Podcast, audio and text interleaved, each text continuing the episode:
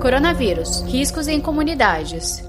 Agora, diante do aumento de casos de Covid-19 em comunidades, a gente se pergunta como os moradores podem driblar as carências para tentar combater o contágio. Será que isso é possível?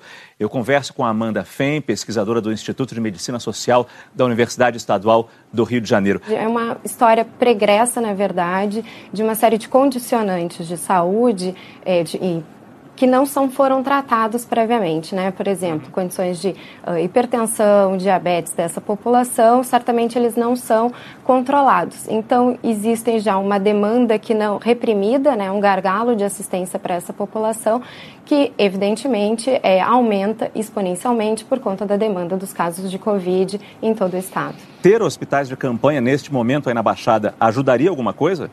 Certamente ajuda, né? Tipo, tem, uh, acho que toda ajuda nesse uh, momento ela é bastante bem-vinda, né? Uh, o Estado, a Secretaria de Estado do Rio de Janeiro anunciou um, um hospital de campanha e um hospital modular para a região da Baixada. então, em, e aumentar, na verdade, essa rede, essa capacidade instalada de rede, ela é bastante importante para garantir o acesso da população. Saiba mais em g1.com.br/barra coronavírus.